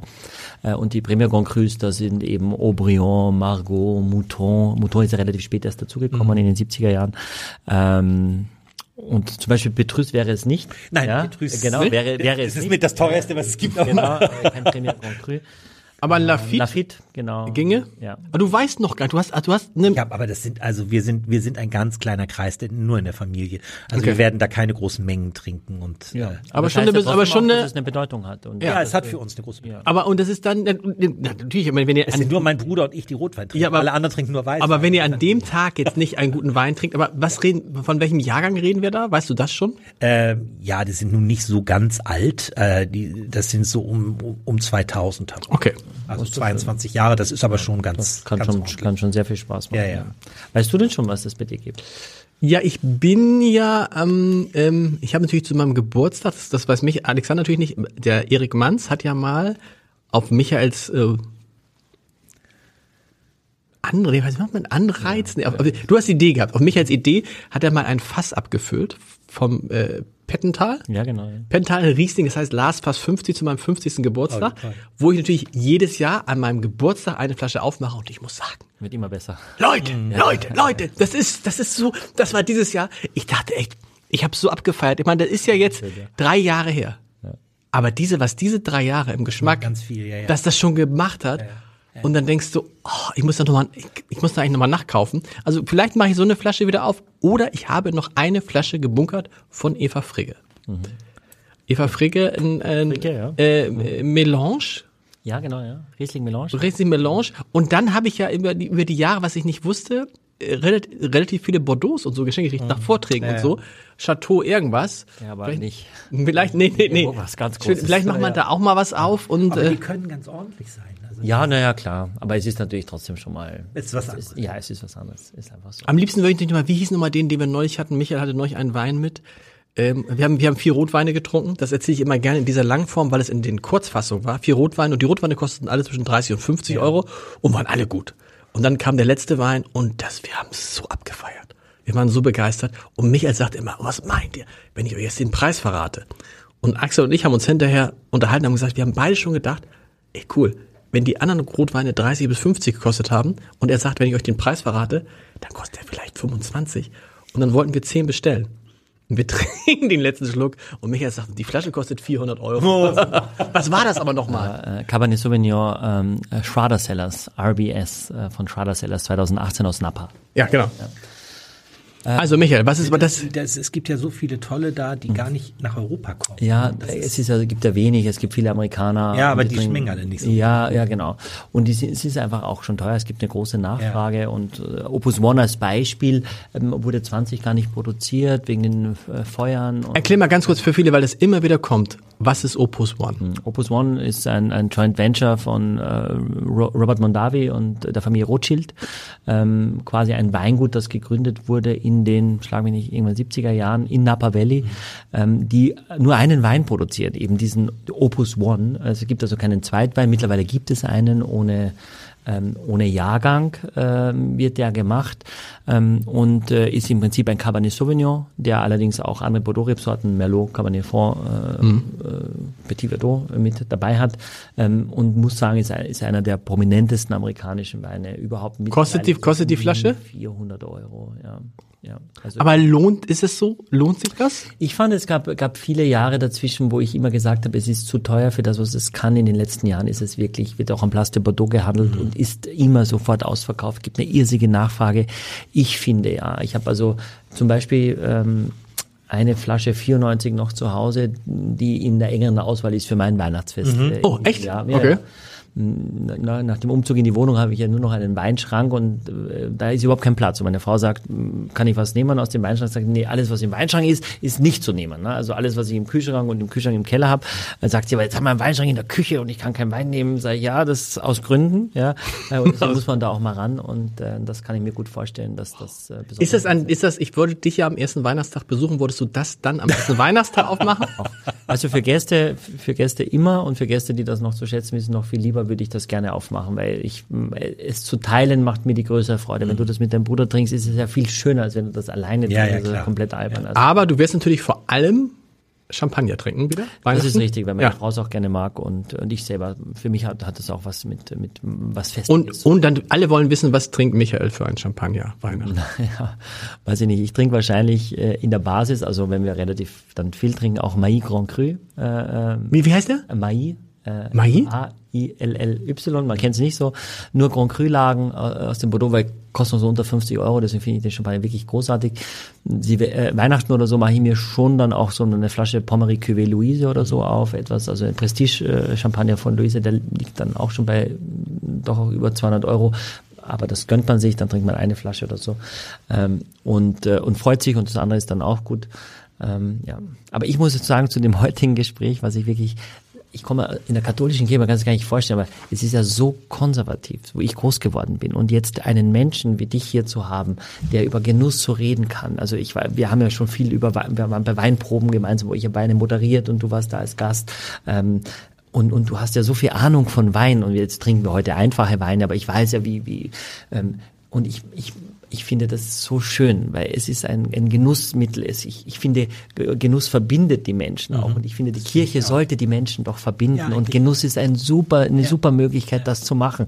Und, und ich finde, das äh, zeigt auch, ich hätte immer sofort Vertrauen zu einem Menschen, der mir so einen Wein einschenkt. Viel ja. mehr, weil er sich damit beschäftigt und weil es ihm nicht egal ist, was seine Gemeinde trinkt oder seine Jünger trinkt. Also ich muss dieses Kompliment einfach Danke. sagen, weil ich kenne es aus einer Zeit, also wenn man bei uns in der Kirche gelacht hat, da gab es also böse Blicke aus der ersten Reihe, da waren die ganzen frommen, ganz frommen Menschen, das war in der Pfarrkirche Möchling in Galizien. Und wir hatten einen Pfarrer für drei Kirchen und das hat immer schon um 8.30 Uhr angefangen. Und als Messdiener, das war alles ganz strikt und weil man Leuten muss, man hat so wirklich Trainingscamps gehabt, als, äh, wie, wie das funktioniert. Und das war, war auch schön, aber es war eben sehr, sehr konservativ. Und es war eher so nach Vorschrift und jetzt erst äh, sehe ich, wie, wie toll es sein kann und wie lebensnah und ich, ich würde mir wünschen, auch mal so eine Predigt bei dir dabei sein zu können. Ich habe es noch nie erlebt. Unsere ich, Gottesdienste sind öffentlich. Also ja, ja, Sie können da reinkommen. Ich weiß es, ja, ja. Aber auch Österreicher. Nach, nach, dem Wissen, nach dem Wissen von heute äh, noch mal viel spannender, um zu sagen, wenn man wieder darf, lohnt es sich sogar, sich anzustellen. Des, äh, äh, ja, aber das ist ja, ist ja sowieso, ich finde ja sowieso, ich finde das ja so schlimm, dass so, so die Kirche wird ja für viele Sachen so in Sippenhaft genommen. Weißt du, und irgendwie so viele Leute reden so schlecht über die Kirche und haben solche Erfahrungen gemacht und dabei ist es ja wie viele Leute mir erzählen, ich bin nicht mehr in der Kirche, dafür spende ich was für irgendwelche andere Organisationen, wo ich denke, weißt du, dann hättest du auch in der Kirche bleiben können, weil die tut ja so viel, nein, die tut ja so viel Gutes und ich stelle, ich habe ja mehrere aus meiner Familie überzeugt, wieder in die Kirche einzutreten, ja, weil ich und ich finde es so schlimm, dass dass dass das am Ende ist es ja so eine typische deutsche Sache. In Wahrheit ist es doch so, dass viele Leute das, was die Kirche tut, eigentlich toll finden und eigentlich gut finden, unterstützenswert aber einfach, weil es dann nicht um Geld geht, dann rausgehen und sagen, jetzt ist vorbei. Weißt du, das finde ich so schlimm. Vielleicht müsste man das mal wieder anders organisieren. Ich weiß ja, nicht. Also ich finde, ne? ich, ich finde, es hat ja immer zwei Seiten. Und die, ein, die andere Seite ist die, dass was, was tun wir als Kirche eigentlich dafür, um attraktiv zu sein für Menschen? Und das ist ja die andere Seite. Also wir müssen. Soll ich dir sagen, pass auf, soll ich dir, nee, aber soll ich dir sagen, was ihr tut? Und das ist so wichtig, dass es einen gibt. Ihr verfallt nicht dem Zeitgeist. Ja, das stimmt.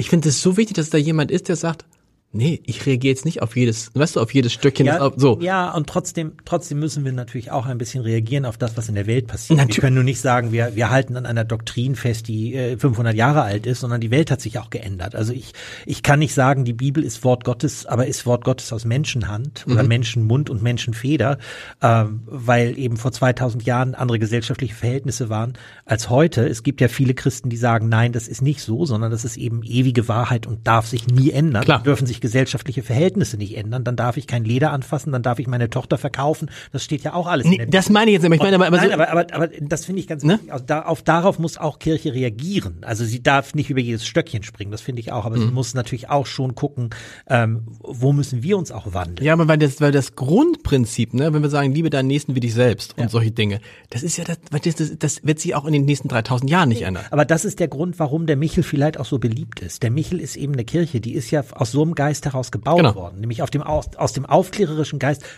Du musst das nicht in allen Einzelheiten glauben, was wir hier verkünden. Aber wenn du hier durchgehst, darum hat der Architekt Mhm. den Eingang nicht mehr im Westen gebaut, sondern im Süden und im Norden, nämlich am auf der Nordseite, da wohnten die Leute am Großen Neumarkt und im Süden, da haben sie gearbeitet, nämlich im Hafen. Und die sind symbolisch sechsmal die Woche da durchmarschiert durch die Kirche. Und hat- das war genau die Idee, zu sagen, Leute, wir haben hier eine gesellschaftliche Form und diese gesellschaftliche Form basiert auf diesen Grundwerten, die das Judentum schon vor tausenden von Jahren Genau. in der Wüste Sinai bekommen hat, nämlich zehn Gebote. Das reicht völlig aus, um das Leben vor Gott und den Menschen zu gestalten. Und dann noch ein paar mehr. Und das Christentum hat das übernommen. Und mehr muss es gar nicht sein. Und das finde ich einfach schon mal sehr. Und der Michel hat nicht, wenn du, der Michel hat, glaube ich, anders als bei euch, hat der Michel nichts Belehrendes und vor allen Dingen nichts Einschüchterndes. Du gehst ja nicht rein und kriegst da Angst, sondern du freust dich da zu sein, du freust dich Teil dieser Gemeinschaft zu sein, aber er hat nicht dieses Michael. Das war mir eine große Freude. Alexander, Ja, danke. muss Alexander nicht nochmal wiederkommen mit, mit anderen Weinen, wenn, du- wenn du dich so gut, äh, meinst du, wenn du dich so gut auskennst? Naja, und er ist ein wahnsinnig angenehmer Gesprächspartner noch dazu. Also Michael, was haben wir? Axel kommt im Jahr 2023 wieder. Lass uns mal einen Ausblick wagen. Du hast ja schon wieder Ideen. Was ist denn so 2023? Was werden wir denn da? Wir werden ja die junge Dame da haben, die Nina, ja, genau. die bei deutschen Weinstempien ins Finale kam. auf Platz 4 gekommen Und ist. ihr, und ihr Wissen über, nur über den Podcast äh, gelernt Wirklich? hat. Äh, Ja, in wirklich. zwei Jahren. Toll. Genau, Die wir ist dabei? starten, genau, die- wir starten äh, gleich äh, im Januar mit, mit Hagen Hoppenstedt, dem äh, Beverage Director vom KDW in Berlin und früherem Maître d' vom Hotel für Jahreszeiten, mit einer spannenden Auswahl an unterschiedlichen Weinen, unter anderem einen, einen Topwein aus Armenien. Äh, äh, der wirklich auch wirklich wirklich nicht nur interessant, wirklich spannend autochtone Rebsorte ähm, komplex äh, ähm, äh, Alkohol also viel Alkohol aber trotzdem filigran eine irrsinnige, also ähm, spannend, weil man hätte auch keine Idee, wie armenischer Wein schmeckt. Aber damit, damit starten wir, Okay. dann soll Nina kommen. Wir haben eine Liste an Winzern, die, die sich beworben haben schon bei uns äh, und gerne kommen wollen, von Robert Weil über jetzt äh, äh, ne, David Wagner und und und. Also wir wir haben vieles vor. Wir wollen unbedingt auch mal live gehen. Also Wir werden, wir werden, das ist ja das gleiche wie bei euch gewesen, dass sozusagen dieser Podcast ja gegründet wurde in einer Phase, wo wir dachten, wir machen das vier bis sechs Mal im Jahr live und dann kam Corona. Ja, also Und das ist natürlich- ist- ist einer der Winzer, mit Ja. dem wir das auch live machen wollen. Ähm, und dann wollen wir natürlich äh, mit unseren Hörern äh, herausfinden, worauf die Lust haben. Worauf wir haben. Da kommen die neuen äh, Jahrgänge wieder. Wir werden bestimmt den einen oder anderen österreichischen Winzer auch wieder Tatsächlich? Weil es wahnsinnig gut ankommt. Es gibt ja auch so wahnsinnig gute Weine in Österreich. Ja, Das muss man ja mal na deutlich ja, sagen. Das aber ist natürlich überproportional vertreten, was auch an Axel liegt natürlich ein bisschen, weil Ja. der diese österreichische Herkunft Und dann wollen wir, wollen wir offen, Sonst ja niemand. Nein. Nein, und dann wollen wir offen sein für Neues. Wir wollen die, un- unsere, unsere Hörer nicht langweilen. Ähm, und da, dafür werde ich mich auch einsetzen, auch im neuen Jahr. Und Ein schöner, dafür werde, als ob, als ob Axel und ich immer so, dafür, naja, so wenn es nach dir geht, mir immer nur Riesling probiert. So, du wirst aber- jedes Mal abfeiern und die Leute werden sagen, toll, wie. Bist du so ein großer Riesling? ja, ein riesiger Riesling-Fan. Und das ist ja auch, muss man ja sagen, es haben auch mehrere in diesem Podcast bestätigt, dass das einfach die, die Königin der Rebsorten ist. ja. Wunderbar. Ne? Alexander, vielen Dank. Ja, Frohe Weihnachten. Gleichfalls. Frohe Frohe Weihnachten. Weihnachten. wünsche ich auch. Danke. Exklusiv für alle Fans der vier Flaschen. Mit dem Gutscheincode Podcast spart ihr auf euren ersten Einkauf bei Silkes Weinkeller ganze 10%. Angebote entdecken unter www.silkes-weinkeller.de.